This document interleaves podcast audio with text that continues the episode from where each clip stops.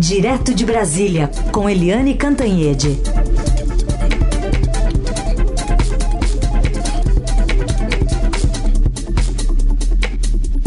Oi, Eliane, bom dia. Oi, bom dia, Raicem, bom dia, ouvintes.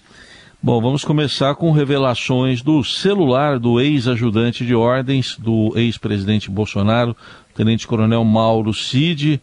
O golpe estava no celular, Eliane? Pois é, olha só, Heisen, como é que são as coisas, né? Você vai vendo que as coisas vão se encaixando. Primeiro, já era absolutamente escandaloso achar uma minuta de golpe uh, no, enfim, nos pertences na própria casa do ex-ministro da Justiça. Não era um ministro qualquer, era o um ministro da Justiça. E agora se encontra outra minuta de golpe na no celular exatamente de um tenente-coronel da ativa, Mauro Cid, que era não nada mais, nada menos do que ajudante de ordens e faz tudo do então presidente Jair Bolsonaro. Ele dormia e acordava uh, ali ao lado do Bolsonaro. É, então você vai tendo a convicção, vai formando a convicção de que havia uma articulação de golpe de Estado, não apenas no governo Bolsonaro, mas dentro do Palácio do Planalto e no gabinete do presidente da República. O, na minuta encontrada na casa do ex-ministro da Justiça, a ideia era simplesmente é, fechar o TSE né? Fecha o TSE, cria-se uma comissão interventora com metade dela formada por militares.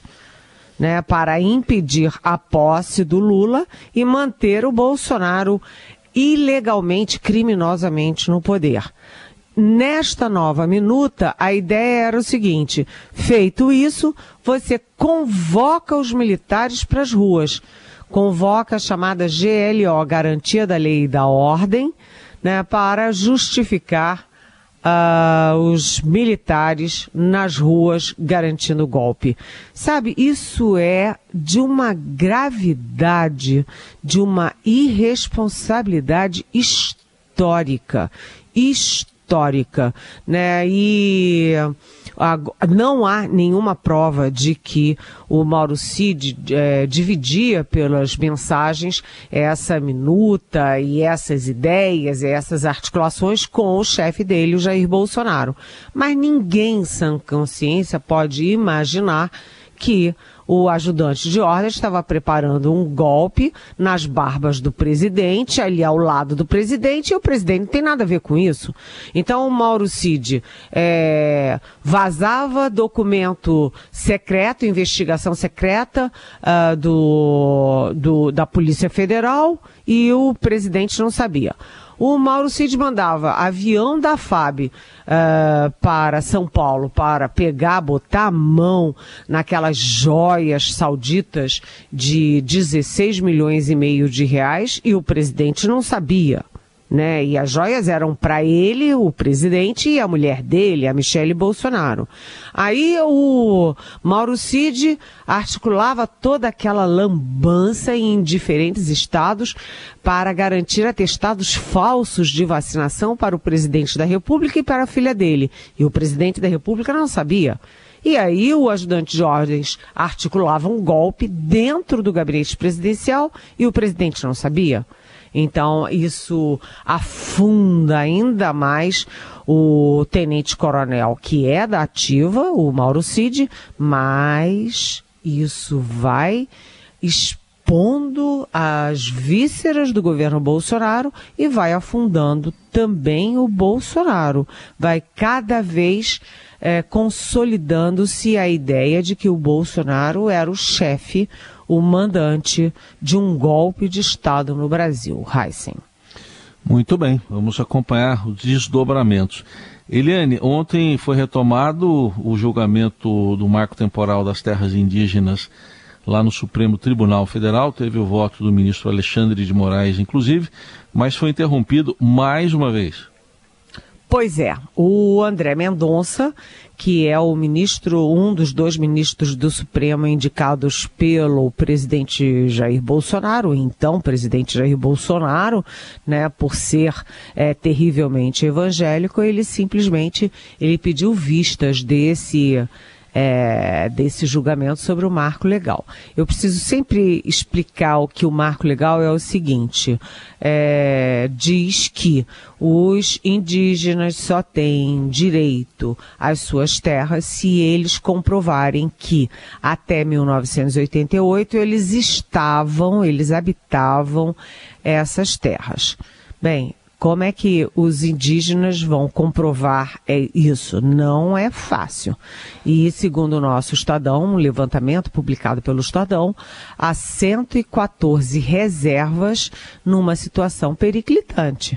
Né? Você já imaginou? 114 reservas significam 114 populações, é, com as suas famílias, os seus brasileiros indígenas que estão lá sem saber para onde vão, como vão, como é que vai ficar o destino deles, a situação deles. É, é muito grave. E o mais grave é que não há nada na Constituição que diga que uh, é, essa exigência do marco temporal é, tem que ser cumprida. Não é uma determinação constitucional. E aí você tem uma guerra entre. Uma guerra, né, eu diria que era que é assim uma. Uma. Não exatamente uma brincadeira, mas uma guerrinha de gato e rato entre o Supremo e o Congresso, porque o Senado tem um projeto de lei é, para ser votado, né, se haverá ou não um marco legal né? E o Senado fica enrolando, enrolando para jogar o abacaxi para o Supremo. E o Supremo agora enrola também para tentar que o Senado decida. Só que o Senado, votando um projeto de lei, ele não pode criar né, nenhuma regulamentação da Constituição. Então, o projeto de lei do Senado pode ser considerado depois inconstitucional. Tá tudo no ar, tudo uma confusão e as famílias estão aí é, sem saber, né? Com uma falta de horizonte. Aliás, tem manifestações em vários pontos do país das comunidades indígenas, inclusive ou principalmente aqui na capital da República. Heisen, essa história realmente é, é, sabe, é um confronto, um confronto que não é apenas ideológico, é um confronto da sociedade brasileira, Heisen. Bom, agora vamos esperar pela retomada. Só lembrando, né, Helene, que a ministra Rosa Weber se aposenta obrigatoriamente em setembro. Ela quer votar nessa, nesse julgamento. Exatamente. Essa foi uma das posições é, importantes de ontem. Muito bom você lembrar. A Rosa Weber, que é a presidente do, do Supremo, ela avisou que ela vai se aposentar e ela faz questão de participar dessa decisão. O voto de ontem foi do Alexandre de Moraes. O Alexandre de Moraes fez um voto é, contra o marco é, temporal, ou seja, os indígenas têm direito às suas terras, né? Mas ele colocou uma ressalva que vem sendo muito criticada, mas que eu acho justa, que é o seguinte: é, os, os, as comunidades pobres não indígenas que estão nessa região há décadas também não podem ser simplesmente expulsas e ficar o Deus dará. Ou seja, é preciso não haver o marco temporal, mas é preciso cuidar, ter algum tipo de ressarcimento, de cuidado com as populações não indígenas que serão despejadas das reservas. Então, eu achei o voto do, do Alexandre de Moraes ponderado né, nem tanto ao mar, nem tanto ao ar, e cuidando também de outras comunidades que mesmo não sendo indígenas, são muito pobres, que dependem daquela terrinha para garantir o sustento das suas famílias, a sua própria sobrevivência. É, agora, esse voto do Alexandre de Moraes era ninguém é, previa como seria, e o outro voto que, em que é, há muitos holofotes, muitas dúvidas, é do Luiz Fux, que ainda não votou. Mas a tendência do tribunal, e a gente sempre tem muita cautela em fazer previsões de resultado no Supremo, mas a tendência é de que o marco temporal não passe, ou seja, uhum. que as reservas indígenas tenham direito às suas terras, independentemente de ter com, que comprovar que estavam ali em 1988. Muito bem. Nosso assunto agora é a reforma tributária. Ontem você já tinha comentado, né, Eliane? O texto que foi apresentado ainda não é o final, mas está bem encaminhado, só que já gerando as reações esperadas. Pois é, é aquela história. Todo mundo deu de barato que ia ser facilzinho aprovar a reforma tributária. É uma reforma que desde que eu era criancinha, vamos dizer que não tem pouco tempo, se discute nesse país, onde a, a questão tributária é um sabe? É um, um, uma loucura completa, né? Emaranhado de, de coisas que se misturam, é uma confusão, isso é um consenso. 100% dos especialistas dizem que o sistema tributário brasileiro é uma maluquice. Mas é, ele é preciso, é preciso que ele seja reformado, o sistema tributário, mas é aquela história, né? é, a história dos interesses. Né? Se você favorece um lado, você vai prejudicar o outro. E aí o outro chia. Aí você compensa esse outro, aí o primeiro que estava feliz fica insatisfeito. Então é uma queda de braço muito, muito complexa. Então, é, lembrando né, que a ideia principal, a espinha dorsal da reforma, é transformar cinco impostos né, em um único imposto ou dois impostos, eles estão chamando de IVA dual, né, imposto do valor agregado dual, é, para simplificar a arrecadação. E assim seriam três impostos federais, mais o ICMS estadual e mais o ISS municipal, transformados todos em dois impostos mais simplificados. Só que, é, vamos lá ver como é que é isso. Os estados é, reunidos é, arrecadaram em ICMS em 2022 823 bilhões de reais. Esses 20, 823 bilhões de ICMS vão entrar num bolão né, para ser redistribuído. Como será? Quem fará essa redistribuição?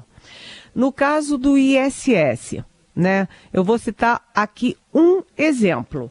O Rio de Janeiro ele tem uh, ah, 11% do seu orçamento é bancado por repasses federais.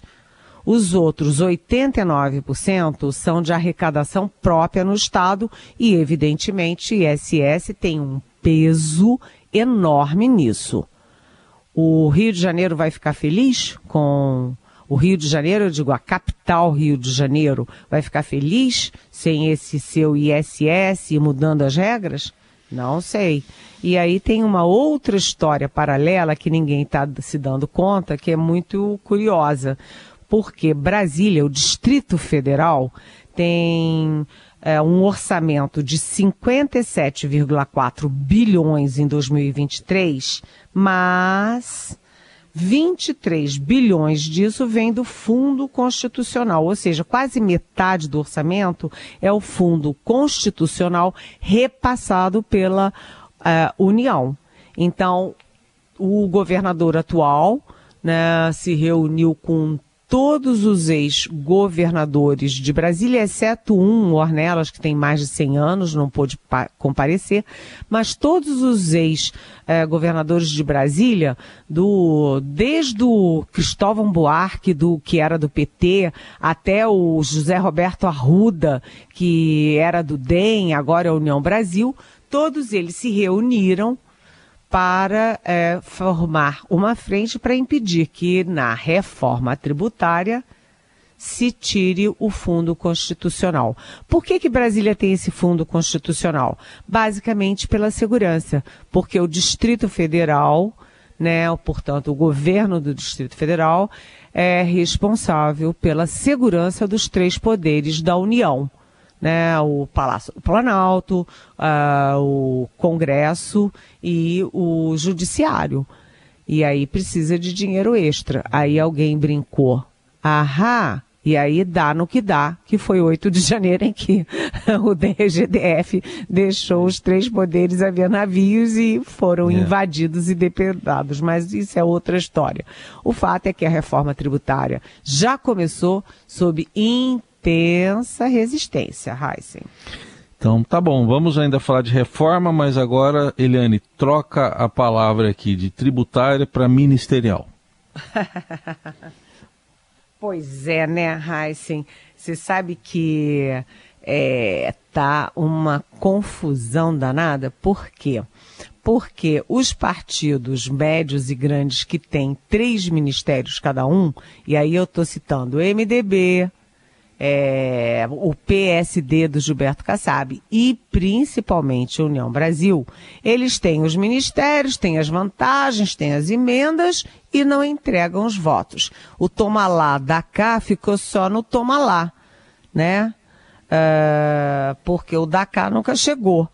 Então, é, é possível que haja mudanças nos ministérios do União Brasil. Então, é, os dois ministérios que estão no alvo são do Juscelino Filho, que o nosso Estadão tem mostrado sistematicamente quem é essa figura, né, que é capaz de botar o próprio genro dentro do ministério para fazer, enfim, negócios, para despachar com é, empresários, repetindo aquela fórmula dos dois pastores na, do Beck na época do Bolsonaro, né, que, enfim, é capaz de usar dinheiro público para pegar avião da FAB, diárias, etc., para ir a leilões de cavalo em São Paulo, é, eu acho que esse Juscelino Filho vai ter vida curta e ele deve cair. Também deve cair a Daniela. Uh, Daniela Carneiro, que é a ministra do Turismo, porque a Daniela Carneiro, ela é é, ela e o marido dela, o Vaguinho, prefeito de, é, de é, um município do Rio de Janeiro, um município bolsonarista, eles foram muito firmes e corajosos na defesa e na participação uh, da campanha do Lula. Então o Lula foi grato e pagou a, essa, esse esforço eleitoral com o Ministério do Turismo para Daniela Carneiro. Mas o União Brasil não se sente representado, porque aquilo é, uma, é um partido artificial, rachado, em que cada um fala uma coisa, e aí uh, o partido está pedindo a vaga da Daniela Carneiro, que foi uma indicação pessoal do Lula, para botar alguém do agrado deles.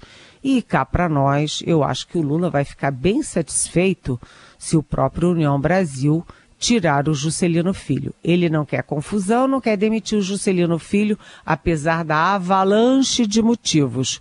Mas se o União Brasil tirar o Juscelino Filho, eu tenho a impressão de que o Lula se será do, se sentirá docemente constrangido a se livrar desse abacaxi chamado Juscelino Filho. Heisen. Muito bem, Eliane Cantanhede, conosco mais uma vez e amanhã de volta aqui ao Jornal Eldorado. Obrigado, Eliane. Até amanhã. E, e olha, às hum. 11h15 começa o jogo da nossa Bia Bora, vamos, vamos ver. Haddad. Tchau. Beijo.